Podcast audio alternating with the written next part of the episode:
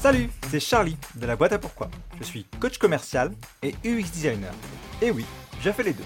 C'est plutôt rare, non? Justement, Ouvrez-la, c'est un podcast sur les personnalités et les business qui vont à contre-courant, à travers des cas concrets et des rencontres. J'espère que vous aussi, vous allez oser l'ouvrir. Bonne écoute Salut Caroline Salut Charlie Alors merci encore d'avoir accepté euh, de participer à cet épisode. C'est un épisode un peu de challenge pour moi parce qu'en fait, euh, je connais pas du tout l'univers dans lequel tu évolues, ou très peu. C'est celui des crypto-monnaies. Et je pense que je suis pas tout seul. tu le dis sur LinkedIn, tu rends les crypto-monnaies simples. Moi, j'ai hâte que tu nous en dises un peu plus sur ton business, les cryptos de Caro. Donc, on va commencer par la, la question la plus basique. c'est quoi les cryptos de Caro? Alors, les cryptos de Caro, c'est principalement une newsletter, mais c'est aussi euh, des chaînes sur l'ensemble des réseaux sociaux. Euh, c'est aussi un bouquin, un podcast, et je crois que c'est tout, à peu près.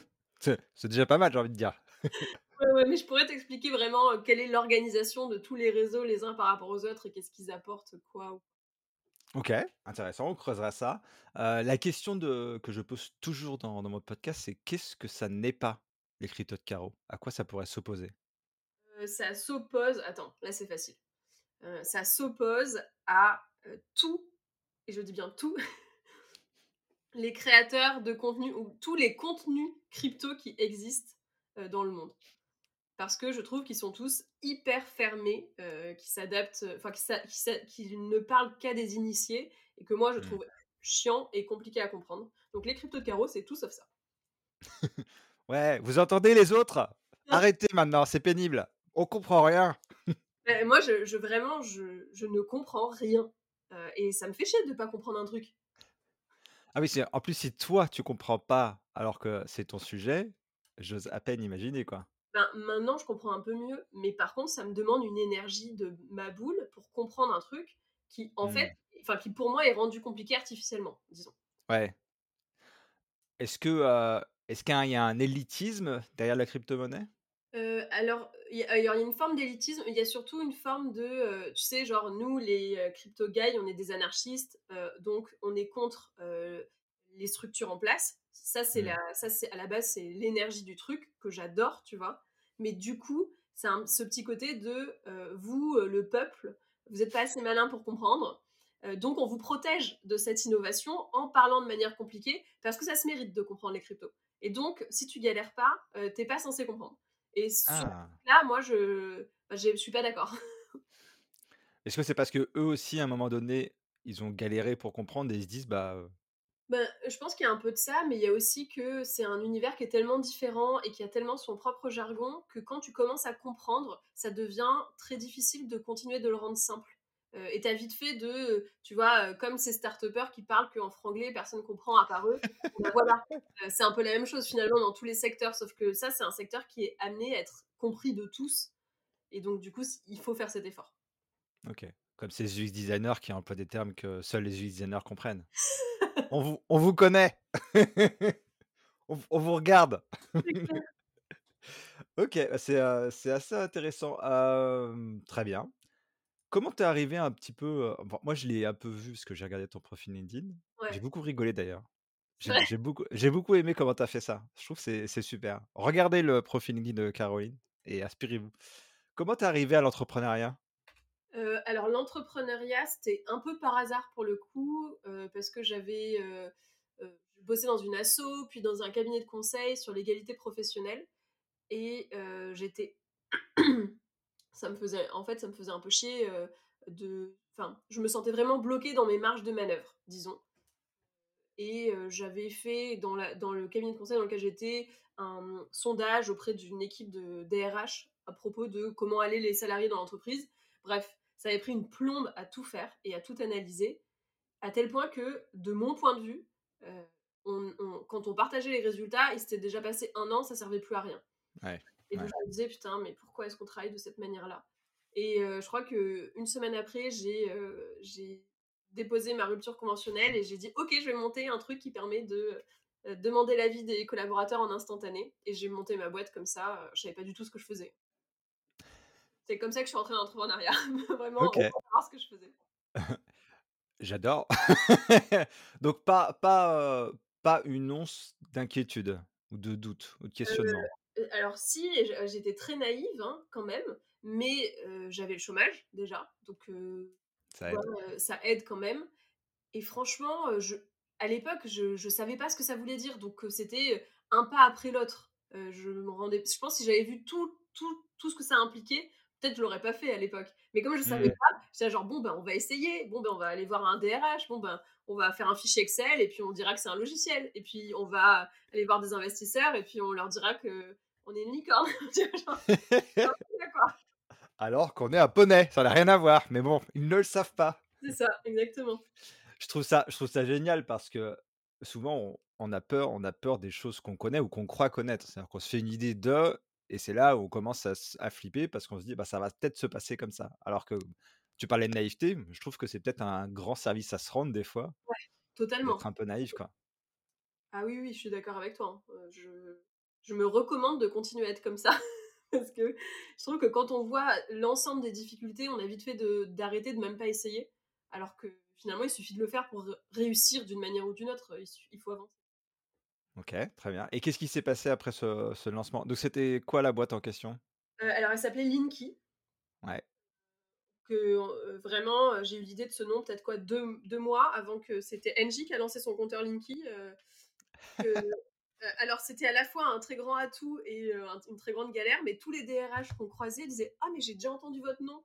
Moi je leur disais rien, mais j'étais là genre: «Oui, je sais pourquoi, on n'est pas aussi vous en avez célèbres». un à la maison?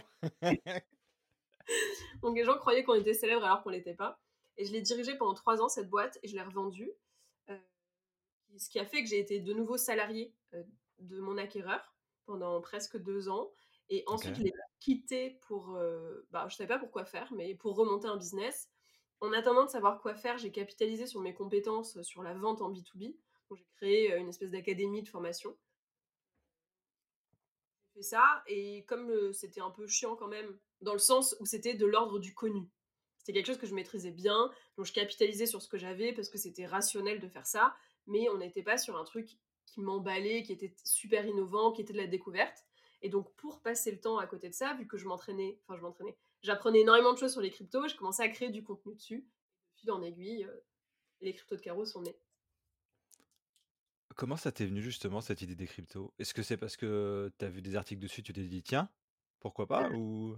Ben, c'est un peu une histoire en 2 temps, quand j'étais justement, chez Linky, on était dans un coworking tout pourri dans le 18e, mais nos voisins, qui étaient des geeks, ils investissaient dans le bitcoin à l'époque on devait être en Ouais. 2016 ou 2017, un truc comme ça et ils me disaient genre: «Ouais, nous on investit dans le bitcoin, Caro et toi, nin et moi j'étais là genre: «Ouais, trop bien!» pas de quoi il s'agissait. Chercher sur Google, je comprenais pas. J'ai mis le truc totalement sous le tapis pendant des années et, c'est, et ça a ressurgi pendant le confinement. Donc à ce moment-là, j'étais salariée, j'avais déjà vendu ma boîte. Donc j'avais gagné un peu d'argent, je gagnais mieux ma vie, etc. Et je fais un petit calcul rapide parce que tout le monde se remet à parler du Bitcoin parce qu'il refait de la croissance. Et là, je capte que eux, ils sont vraiment mais millionnaires, quoi. Et moi, Ouais. et moi non. Mais j'ai monté une boîte, j'ai levé des fonds et tout, mais moi non. Et bref, euh, donc je commence à, comme j'ai du temps, un peu comme tout le monde, je lis énormément de choses dessus, je me mets à investir, etc. Et après, bah, du coup, ça fait un an après, je, je- j'avais, euh, enfin un peu par hasard, mais il y avait plusieurs trucs, un pote qui m'avait parlé d'une boîte dans la finance, deux, trois trucs, qui ont fait que je me suis dit que ça serait intéressant de tester euh, les modèles d'acquisition en B2C que je maîtrisais pas, sur les sujets finance, euh, voilà, et crypto particulièrement, parce que c'était ça dont je lisais beaucoup de choses. OK. Et donc, j'ai fait des vidéos sur TikTok avec l'idée qu'au moins, je me taperais pas la honte auprès de mes potes entrepreneurs euh, qui étaient sur LinkedIn, quoi. Mes, mes Ah! clients potentiels euh, sur ma boîte euh, de vente qui était sur LinkedIn. Donc, je voulais surtout me, me cacher à la base. Finalement, je, je suis devenue visible. OK, ah c'est ouais, assez rigolo, mais du coup, comment, comment te vient, l'envie de de créer, parce que les cryptos de Carreau, c'est aussi newsletter, tu l'as dit, Ouais, j'imagine que c'est un peu de boulot quand même? ouais, en fait, Comment comment on passe, à oui. ça?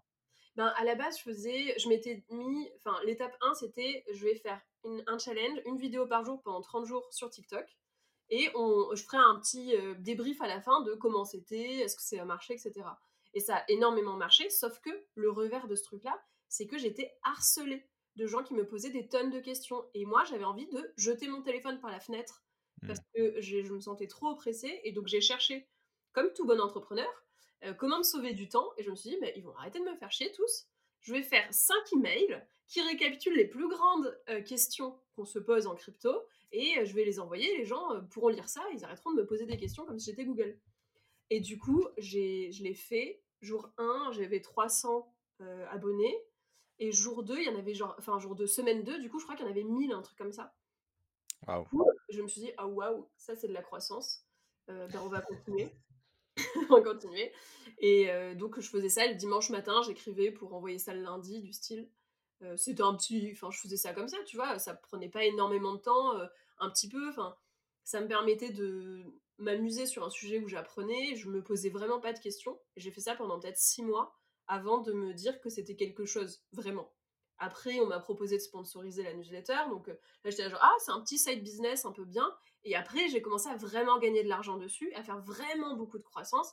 Et là, j'ai dit, ok, on arrête tout. Et janvier d'il y a un an, euh, j'ai dit, ok, on passe à temps plein sur les cryptos de carreau et il n'y a rien d'autre. quoi. Ok, d'accord. Vous savez, Oui, c'est arrivé presque de façon organique, quoi. Ouais, totalement. Ouais, ouais. Sans être prémédité, sans objectif. Hein, J'avais pas pensé, ouais. Et de, à l'intervalle, en, euh, parce que tu avais ton business là de, sur la, partie euh, accompagnement euh, vente, ouais. enfin bi- accompagnement business plutôt, ça, ça, ça a duré combien de temps? Et ben ça, je l'ai fait, tu vois, de euh, bah, pendant un an. Euh, en grosso Un modo, an. en janvier 2020 jusqu'à décembre, j'ai fait ça. Et en janvier 2022, j'ai tout arrêté pour faire que les cryptos de carreau. Et, et dans l'intervalle, euh, c'est question, question piège. Ouais, non, comment non. tu, comment tu te payes? Où qui sont les sous? Parce que de janvier 2000, enfin de quand j'ai commencé ce business-là, en fait, j'ai arrêté euh, avec mon, mon employeur. Ouais. Donc j'ai peut-être pas bossé pendant un mois ou deux, un truc comme ça. Puis ça m'a Mhm. amené en janvier. Et en janvier, bah, je vendais en fait des coachings, des formations, des machins. Donc je- moi, je gagnais de l'argent tous les mois avec ça. Je pensais pas, je devais faire 10 k par mois à peu près de CA. Euh, mais je, je pouvais pas faire de croissance trop parce que c'était quand même du temps homme que je vendais. Euh, et donc à part vraiment beaucoup augmenter mes prix, mais ça aurait voulu dire euh, euh, aussi structurer énormément ce que je faisais. Enfin, j'étais pas ultra prête à ça non plus. Mais bon, ça m'allait bien, tu vois. Enfin, 10 k par mois, et on est très heureux, c'est cool, quoi. Donc c'était c'était mon business qui me permettait de vivre et donc les cryptos de carreau c'était pour m'amuser par ailleurs. En bonus, ouais. Hmm, ok. Ah ouais, d'accord. Ok. Je pensais, ouais, je pensais qu'il y avait une espèce de, enfin, il y a eu une espèce de révélation puisque tu as quand même fait, euh, t'as quand Oui, même décidé d'arrêter euh, l'un pour euh, en fait euh, te concentrer sur l'autre. septembre, en fait à partir du moment où les cryptos de carreau a commencé à me rapporter de l'argent, donc c'était en septembre, donc septembre, octobre, novembre, décembre, là j'ai vu que euh, je pouvais gagner beaucoup plus d'argent avec les cryptos de carreau en travaillant que sur des trucs qui étaient très nouveaux pour moi, euh, très fun et avec une croissance qui pouvait être beaucoup plus grande. Là où j'avais l'impression d'avoir atteint un plafond sur euh, Closing Baby, du coup mon activité de vente. Ok, d'accord. Ah, vais poser la question parce que je la pose tout le temps, mais je, je me- je sens que je vais faire un flop avec. On verra bien. Est-ce qu'il y a eu des moments de doute pendant, pendant tout ce parcours-là? Ah bah ouais, de ouf. Ouais. Ah oui, oui. Attends, ça serait quoi un flop? Ça serait que j'en ai eu ou que j'en ai pas eu? Bah que t'en aies pas eu parce que j'ai- à, à t'écouter, j'ai l'impression que euh, tout, tout est venu presque très naturellement et Ah, on, ça, on va, euh, ça, ouais. ouais. Oui, alors tout m'est venu très naturellement sur la création du truc, sauf que après, pendant. Donc là, ça fait un an que je suis à temps plein sur les cryptos de carreau. Ben, un an de croissance, de variation du marché crypto, de devenir très visible alors que tu l'avais pas prévu, etc. Du coup, euh, de bad buzz, de haters, de gens qui ont des tonnes de choses à dire sur ce que je fais, euh, de euh, les acteurs crypto qui dépensent énormément d'argent puis qui en dépensent plus du tout. Enfin, j'ai, ma vie est un moment de doute. Vraiment. Je devrais pas rigoler. Je sais pas pourquoi je rigole. Mais tu peux, hein, tu peux, c'est la vie, quoi. Oui, c'est vrai. C'est vrai. Il vaut mieux rigoler. Il paraît. Oui, totalement. Donc, euh, donc euh, ouais, ouais, non, c'est vraiment euh, tout chaque jour, je suis là, genre, mais est-ce que tout va pas s'arrêter, quoi? D'un moment où, enfin, d'un côté ou de l'autre. Quand c'est trop beau la croissance, je suis là, mais qu'à un moment tout va s'arrêter. Et puis de temps en temps, j'ai un peu des mauvaises nouvelles où je suis là, genre, ah, ça va être chaud. Ça arrive. Hein. Et comment tu gères ça? Euh, et ben écoute, la plus grosse mauvaise nouvelle que j'ai eue, moi, c'était euh, l'été dernier, en juin. Euh, Il y avait eu gros crash sur le marché crypto. J'ai une vidéo qui a bad buzzé, mais pour rien. Et là, je me suis chopé énormément de haine des milliers de personnes qui m'insultaient. Bah, en fait, j'ai arrêté de bosser pendant 2 mois. J'avais programmé mes newsletters pour l'été, donc juillet, août, je n'ai rien fait. Pour info, vous pouvez survivre sans produire sur les réseaux sociaux pendant 2 mois. C'est gratuit. Voilà et ensuite revenir comme une fleur, ça marche. Et et donc moi, j'ai fait ça, mais je pense que c'est parce que j'étais pas préparée. J'étais pas préparée ni à la notoriété, ni à la haine potentielle des réseaux sociaux, ni à la volatilité enfin, tous ces trucs-là, je savais pas, je l'avais jamais vécu. Maintenant, je prends beaucoup plus de recul avec, tout ce qui se passe. Ce qui fait que, si jamais il m'arrive un peu un truc, difficile, je sais que tout de suite, bah, je coupe, les réseaux sociaux, je je pendant un certain temps, je travaille sur ci ou sur mi, enfin, j'essaye de m'adapter, quoi, maintenant. OK. Mais c'est ouais, c'est tu as eu tu as tout découvert par toi-même, en fait, tout toute cette gestion de Ben, ouais, bah, des haters et compagnie, quoi. oui, moi, c'est surtout ça. Moi, c'est surtout la découverte Ouais, des haters qui était parce qu'à part ça, franchement, heu, j'ai pas vraiment de difficultés, tu vois? Heu, oui. Oui, j'imagine que la la la, mmh, la comment la, mmh, l'é l'équilibre, plus ou moins stable de de des des cryptomonnaies, tu savais dans quoi tu t'engageais un petit peu, quoi? bah, non, Ça enfin pas surprise de ça, quoi? Enfin, moins que les les haters, j'ai envie de dire. oui, enfin, le fait que les cryp Comment dire? Moi, je sais je m'attendais pas à ce que mon business soit en autant en lien avec, l'évolution du marché. Tu vois, genre, j'avais pas compris que quand tout le monde aime les cryptos, bah, tu as une croissance de ouf et quand tout le monde dit que c'est de la merde, bah, tu as beaucoup moins de croissance. Ça, je je m'y attendais pas du tout. Mais D'accord. En soi, c'est pas très grave parce que même là où les cryptos sont très basses, je continue de faire de la croissance qui est une croissance, très jolie. Je continue de faire du chiffre d'affaires, enfin, mais je dois plus passer de temps de vente, je dois plus convaincre, là où d'habitude, bah, c'était, heu, très facile, tu vois? Donc c'est plutôt ça. Heu, c'est ouais, c'est plutôt la les les haters qui qui où je jamais je me suis dit qu'il y a des gens que ça ferait chier de voir ma gueule sur les réseaux sociaux, tu vois? Mmh. Jamais j'aurais pensé que ma présence en elle en elle-même puisse déranger des gens. Bah, j'avoue que j'ai pas subi ça. Bon, je suis pas je suis pas aussi présent sur LinkedIn, mais j'ai pas j'ai pas subi ça et j'avoue que quand je vois des posts sur le sujet, je me dis, «Merde, co comment c'est possible?» j'ai même du mal, en fait, à à se dire: «Mais ils ont pas mieux à faire ces gens-là, que de faire ça?» enfin, je sais je sais pas. Pour le coup, c'est peut-être moi qui suis naïf, là, ici, de me dire: «Bah, co comment ça peut exister, quoi?» Bah, je crois que dès que tu commences à avoir, de la visibilité sur un sujet ouais, qui est, particulier, forcément, tu as des gens qui sont dérangés par ça ou des gens qui sont dans le secteur depuis plus longtemps que toi, qui ont pas autant de visibilité, qui sont pas contents. Enfin, ça, il y a y a beaucoup, hein. ouais. C'est des haters jaloux, quoi. C'est les pires. Oui, bah, moi, j'ai surtout ça. Enfin, je vais avoir, tu vois, les petites frappes, des réseaux sociaux qui sont juste des gens qui vont probablement de envoyer de la haine à tout le monde. Bon, bah, ça, c'est la vie, tu vois?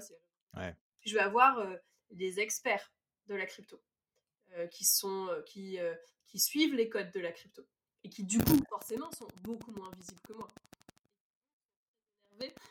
Qu'une petite nana blonde, qui, parle pas, de manière, comment dire? Critique, Ouais, voilà, cryptique, soit, aussi visible. Bon, bah, c'est la vie, hein. C'est lié au fait que tu sois une femme blonde? Ou c'est lié à la façon dont tu abordes le sujet? Franchement, je sais pas dissocier les 2. Heu, Ouais, je pense que c'est beaucoup plus le fait que, heu, je je sois pas dans leur code, ouais. heu, mais à mon avis, c'est pas aidé par, l'apparence physique que j'ai. Oui, ils doivent oui, ils doivent faire des ils font des raccourcis, quoi, en mode, elle aborde le sujet, de façon simple, elle sim elle simplifie, c'est pas ce que tu fais, j'en ai conscience, mais eux, ils pensent ça, que tu Ah simplifies. c'est ce que je fais! Ah bah si, c'est totalement Oui, je simplifie à l'extrême pour que quelqu'un ouais. Qui connaisse pas puisse se faire une représentation de ce que c'est et donc Mmh. Mais je pense qu'un mec, heu, qui leur ressemblerait, qui ferait ce que moi je fais, il passerait pour un génie. Donc heu, ouais, l'idée du génie, c'est vrai que c'est je vois je vois ce que tu veux dire et j'ai dit j'ai dit simplifier, en fait, c'est vrai que parce que dans ma tête, on on perçoit aussi comme, heu, l'idée de simplifier comme quelque chose de négatif, en fait. On coupe volontairement des des des des morceaux d'information. C'est quelque chose que je vis des fois, moi, quand je parle du design où je me dis, heu, je suis à je suis à un dixième de de la réalité du truc, quoi. Ouais. Oui, mais mais pour moi, c'est le job d'un vulgarisateur, c'est de choisir, Ouais, de mettre de côté des informations, heu, des mais pour tu peux pas tout comprendre d'un coup de toute façon. Donc autant, heu, te dire: «Bon, bah, OK, la blockchain, c'est un fichier Excel, OK, ça, j'arrive à me le représenter». on est loin de la vérité, mais on est sur une marche plus proche de la vérité qui fait que derrière, tu comprends la brique d'après, tu comprends la brique d'après, et au final, tu as compris ce que c'était. Et que Mmh. si jamais on te divulgue toute l'information, genre oui, c'est un réseau, nanana, nanana, bah tu te barres parce qu'en fait, c'est chiant et t'as rien compris. Ouais. D'ailleurs, excellent. Qu'est-ce que c'est que la blockchain? La blockchain, c'est un, en en gros, c'est un cahier de, comment on appelle ça? Un, j'ai perdu le mot, je voulais dire un ah oui, un registre de propriété. Grosso modo, c'est un cahier en ligne dans lequel on enregistre que, heu, toi, Charlie, tu possèdes un bitcoin, moi, j'en possède un et je t'en envoie un. Grosso modo, c'est juste ça. C'est donc c'est un lieu sécurisé dans lequel on enregistre des informations. OK. Très simple. Voilà. Moi, je trouve que c'est le premier truc à savoir, à comprendre. Et donc des fois, je dis c'est un c'est comme un fichier Excel que tu partages à quelqu'un où, heu, ben, tu as tes données qui sont enregistrées dedans, tu peux y accéder, tu peux regarder, mais tu peux pas les toucher, tu peux pas les modifier. Mmh. OK. Bon, j'ai fait fait style, j'y connaissais rien, mais je m'y connais un tout petit peu. ah bah, mais donc du coup, tu es d'accord avec ça? Oui, je suis complètement d'accord avec ça. C'est c'est effec effectivement, c'est assez intéressant parce que c'est pas parce que, heu, je sais enfin je sais, je sais comment ça se passe un petit peu, Ouais, derrière, que ouais. ça veut pas dire que le concept global, il n'est pas bon. Parce que du coup, c'est tout à fait, et puis moi, je suis totalement partisan de qui disait ça? Que ce qui se ce qui se conçoit clairem Heu, c ce qui se conçoit bien s'énonce clairement. C'est pas Descartes? c'est Je crois que sais plus. Je oh, je mettrai la ref. Vas-y, c'est un podcast, on on cite des philosophes. On est là, quoi. Mais, voilà, moi je suis partisan de ça, heu, de de pour que ce soit compris, il faut que il faut que ce soit facile à expliquer aussi, quoi. Très bien. Et du coup, petite question par rapport à cette newsletter justement, comment toi est-ce que tu vis cette newsletter? Alors je alors elle est gratuite pour mes abonnés, mais je monétise des encarts, éditoriaux, publicitaires. Donc dans la newsletter, en dessous du sommaire, entre le sommaire et il y a y a y a 2 articles. Il y a un article sur l'actu et le marché et un article de fond dans la newsletter et au-dessus de de l'article d'actu, en fait, je mets un encart éditorial, vendre, à des marques. A des marques qui viennent te chercher? Oui, alors je travaille actuellement qu'avec des marques qui viennent me chercher. C'est la vraiment ça, c'est la chance d'avoir basé toute sa stratégie sur sa visibilité. Ça fait que, pour l'instant, j'ai pas besoin de faire de prospection. Je travaille avec des des marques qui me connaissent et qui veulent déjà travailler avec moi, donc ça simplifie beaucoup mon process de vente Mmh. et j'ai une toute petite partie, mais que j'aimerais rééquilibrer, fait, heu, des revenus issus de ma communauté, heu, de ceux qui sont abonnés à la newsletter premium, qui est en fait un dossier d'analyse mensuel supplémentaire. OK. Alors tu peux m'en dire un peu plus? En fait, heu, je sors une newsletter tous les lundis matins, qui est Ouais. ouverte à tout le monde, donc il y a 57 000 abonnés, un peu plus et il y en a, sur ces quin 57 000, il y en a 400 grosso modo qui ont payé pour recevoir un dossier tous les mois, de des 3 cryptos, enfin de 3 cryptos, heu, de niveaux différentes, de stades d'avancée différentes, analysés de bout en bout, OK. pour pouvoir en fait aller densifier son plan d'investissement crypto.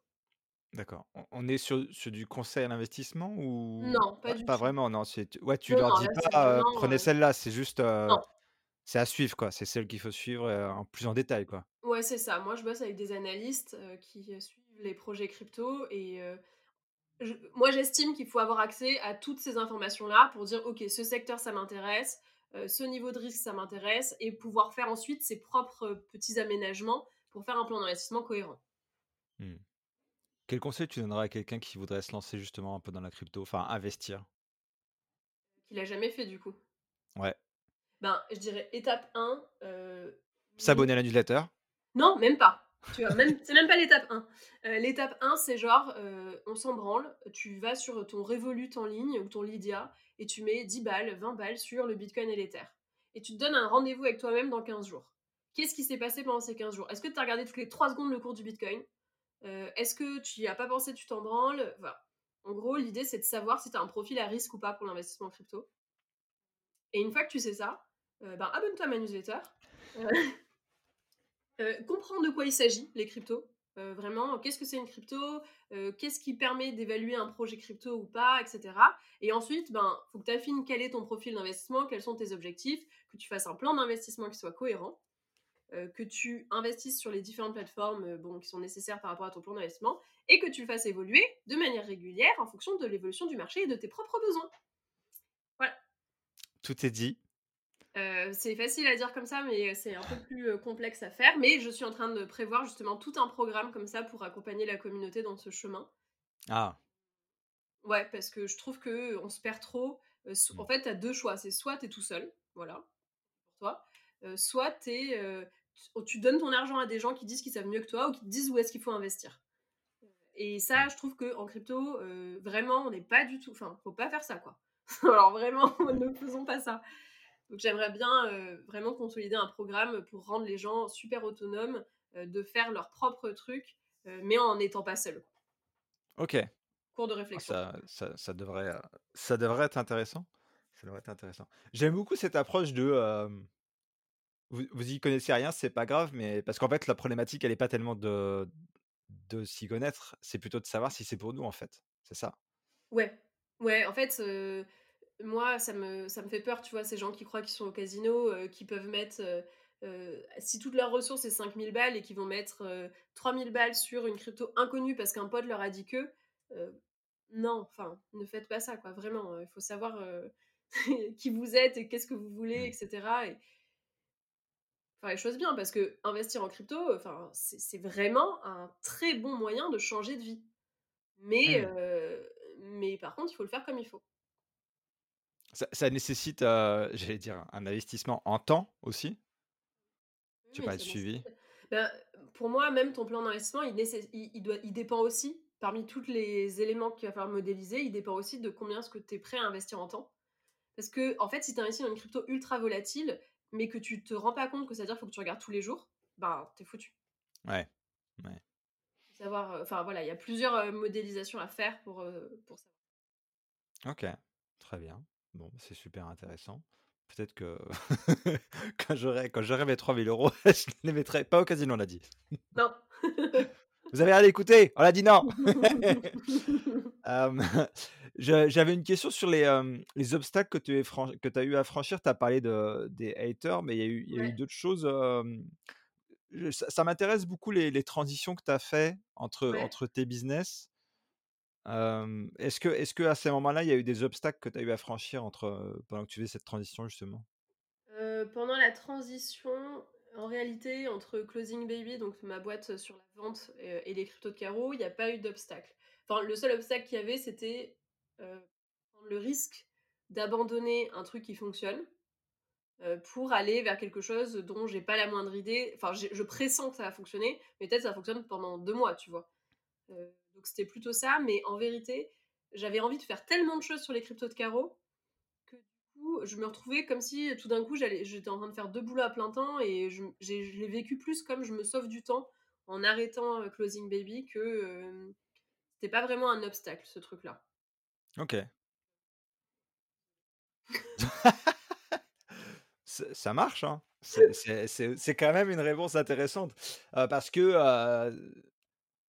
Bon, après, c'était un peu différent parce que tu étais déjà entrepreneur à ce moment-là. Oui donc tu avais déjà ce goût pour, «C'est mon business, je gère mon truc». Ouais. et puis quand quand tu as lancé ton ton business avant de, mmh, de questionnaire, c'est ça, hein, si je n'abuse? Ouais, ouais. j'ai l'impression que ça a fait ça, j'allais dire au doigt mouillé, mais Ouais, totalement. ouais, oui, on peut le dire. Disons-le. Disons au doigt mouillé parce que c'est ce qui s'est passé, ouais, ouais. Mais moi, en fait, je je pose je creuse beaucoup ces aspects-là parce que, moi, je suis totalement l'opposé de ça. Je fonctionne pas du mmh. tout comme ça. Mais j'aimerais l'être un peu plus. et je me dis qu'il y a beaucoup de, de jeunes entrepreneurs qui se posent des questions sur, bah, en fait, je me lance, je me lance pas, j'hésite, je doute. Et, je constate que mon invitée précédente aussi, pareil, elle était podologue. Elle est maintenant web développeuse. Ça n'a rien à voir avec la choucroute. Et mmh. pareil, elle s'est lancée, mais il y avait rien, quoi. Ouais. Et j'adore vraiment cette démarche. Mais du coup, qu'est-ce qui, qu'est-ce qui t'anime à ce moment-là? Ben, je sais pas, je crois que enfin, moi, j'ai un très grand besoin de liberté et une très grande envie de tester des nouvelles choses. Et du coup, à un moment, il va y avoir un prétexte qui me permet de. Tu vois, les cryptos, c'était un prétexte qui permettre ça, de de d'aller explorer toute la créativité que je peux, heu, voir. Heu, à l'époque de Linky, donc les questionnaires, ben, ce problème-là, ça a été un prétexte pour me permettre de, lancer ce truc-là. Je sais pas, je crois que les questions, je me les pose enfin, je me les pose juste pas, quoi. Je me je vois juste une tâche de: «Ah ben est-ce qu'on essaierait pas de faire ce truc-là?» et puis on voit ce qui va se passer, enfin Ouais. j'avoue que je sais pas comment trop comment répondre parce que mon esprit fonctionne tellement pas comme ça que Ouais. Oui, il y a pas il y a il y a j'allais dire, il y a pas eu cette réflexion parce que c'était ouais, c'était là, quoi. ouais, voilà, c'était juste: «Bon, bah, on va tester», enfin pour, sur le truc de, je me suis dit je j'ai j'ai je pensais pas très loin, en fait, je me disais: «Faut trouver une DRH qui accepte de faire un test pendant un mois sur poser des questions à ses salariés et voir ce qui se passe». Donc j'ai créé un fichier Excel, j'ai demandé la base email, j'ai envoyé des emails, j'ai fait des analyses sur les trucs, tu vois? Et après, ben, je suis allée après je me suis dit: «Bah, OK, il me faut un développeur», donc voilà. Ensuite, bon, bah, OK, il me faut des fonds, bon, bah, voilà. Enfin, c'est un c'est un peu genre chaque pas, un pas après l'autre, quoi. Eh beh, là, moi, je je suis ébobie et très content de ce que tu viens de dire parce que tu as fait de la recherche utilisateur avant de lancer ton business. C'est ça, en Heu, fait, ta première étape, ce que tu as fait? oui, alors moi, à l'époque, je me disais juste: «Faut bien savoir s'il y a des gens qui sont intéressés, heu, par acheter ce que je veux vendre». Bah, ouais, en fait, Ouais, tu t'es dit: «Est-ce que je résous d'abord un problème?» oui. et tu t'es dit: «Je pour savoir si c'est ça ou si je fais pas fausse route avec ce problème, je vais le tester». Oui, mais tu vois, est-ce que, si ça avait pas marché, qu'est-ce que j'aurais fait, tu vois? Est-ce que j'aurais je sais pas ce que j'aurais fait si ça avait pas marché, tu vois? Tu aurais peut-être continué? Ou tu aurais Ben, j'en continué à tester? rien, j'aurais probablement, essayé de vendre autre chose, enfin, franchement, je sais Oui, pas. Je sais pas trop, bah, ça aurait peut-être été dans le même secteur, mais ça aurait peut-être été autre chose. oui, voilà, oui, oui, peut-être, oui. Mais c'est mais je trouve ça intéressant. Tu vois, tu as eu la démarche de c'est typiquement, heu, mais là, du coup, on parle de du design vraiment, c'est typiquement cette idée de, bah, d'abord je teste. Tu as fait ce qu'on appelle un MVP, un minimum viable product avec ton fichier Excel que tu as envoyé, Ouais, où tu as testé et puis après tu t'es dit: «Je vais faire appel à un développeur». Donc tu savais déjà que tu allais investir dans quelqu'un mmh, qui allait créer et coder le truc et qu'en fait, tu allais tester pour tu allais développer pour quelque chose. Parce qu'il y en a des fois, ils se disent: «Je me lance, je développe» et en fait, ils développent des fonctionnalités qui ne servent à rien. Ah oui, alors après, moi, j'ai un petit sujet avec l'argent, je pense que je je suis bien tombée dans les cryptos, c'est que j'ai vraiment une une énorme et immense, je pense qu'elle partira jamais, peur de manquer d'argent, ce qui fait que Mmh. ma priorité, c'est toujours de gagner de l'argent et donc heu, à ce stade, la priorité pour moi, c'était de voir si je pouvais vendre un truc, heu, à une à une DRH, tu vois? Donc je me disais: «OK, si j'ai un premier client, je vais pouvoir aller voir un autre client en lui disant: "Eh, j'ai déjà bossé avec eux, vous voulez bosser avec nous?"» C'était vraiment beaucoup enfin, ma logique, c'est vraiment, heu alors ça a pas été ça avec les cryptos de heu, c'est pas que ce sera un business, mais dans ce cas-là, c'était vraiment ça. Mais c'est rigolo parce que c'est pas une peur paralysante, parce que des fois, heu, il y en a qui ont peur de manquer d'argent et c'est une peur qui les bloque, en fait, justement pour évoluer Ouais. et toi, c'est Heu, c'est moteur, en fait. ouais, c'est une peur moteur, totalement. Peut-être que tu devrais participer au podcast de Fabrice Florent, la Histoire d'argent. Ça pourrait être intéressant, je pense. Peut-être. Fabrice Fabrice Florent, si tu m'écoutes, j'attends toujours ta réponse avec une invitation, en passant. J'ai dit ça d'un ton un petit peu autoritaire, je suis désolé. J'avais une question un peu un peu pour rebondir par rapport aux aux histoires de haters. Co comment comment on gère ça? Comment toi tu gères ça? Parce que j'imagine que tu as dû parler, heu, avec d'autres gens qui ont dû, heu d'autres femmes. J'ai l'impression aussi que c'est les femmes qui sont un peu malheureusement, heu, concernées plus par le problème. Alors en crypto, j'ai découvert, heu, assez tard, heu, que, heu, les hommes l'étaient, autant sur d'autres sujets enfin sur, d'autres manières. Je pense que les hommes plus plus visibles que moi encore qui, heu, qui le sont. Alors comment je fais? J'ai testé plusieurs trucs. Il y a eu un moment où je croyais que, je je je pouvais, m'en sortir comme, heu, quand j'ai enfin, comme si tu es pas du tout visible. Du style, ben, je je voyais qu'il y avait des gens qui me trashaient sur LinkedIn, ben, je me disais: «OK, ben, mon LinkedIn, il sera safe. Moi, je veux pas voir ça, donc je vais bloquer ces gens-là». Sauf qu'au bout d'un moment, heu, quand tu commences à être très visible, tu peux pas bloquer, heu, toute la terre entière, quoi. Mmh. Donc heu, maintenant, j'ignore. Sur TikTok, au départ, je bloquais aussi. Maintenant, j'ignore. Et en fait, maintenant, c'est un level encore plus loin que j'ignore, c'est je regarde même pas les commentaires. Je je vois aucun commentaire, je vois que mes DM, donc du coup, je je en fait, les seuls moments où je peux être confrontée à des haters, c'est quand ça part vraiment en live, au point que j'ai des membres de ma communauté qui m'envoient des screenshots en disant «Oh putain, c'est abusé, regarde ce qu'ils font» Ouais. et sinon, je le vois pas et je m'en porte très, très bien. Enfin, à partir du moment où ce que je fais, c'est j'estime être d'une bonne qualité, je suis dans une bonne démarche, tout ce que je fais, c'est légal, et c'est bienveillant, bon ben, tu vois, qu'il y ait des gens qui soient pas contents, envie d'en entendre parler, quoi. Ça à part venir me gâcher mon plaisir de faire ce que je fais, ça sert à rien. On est d'accord. Il y a combien d'abonnés à ta newsletter? En ce moment, il y en a, heu, 57 500. Ça fait 57 500 personnes qui pensent que tu fais du bon boulot quand même.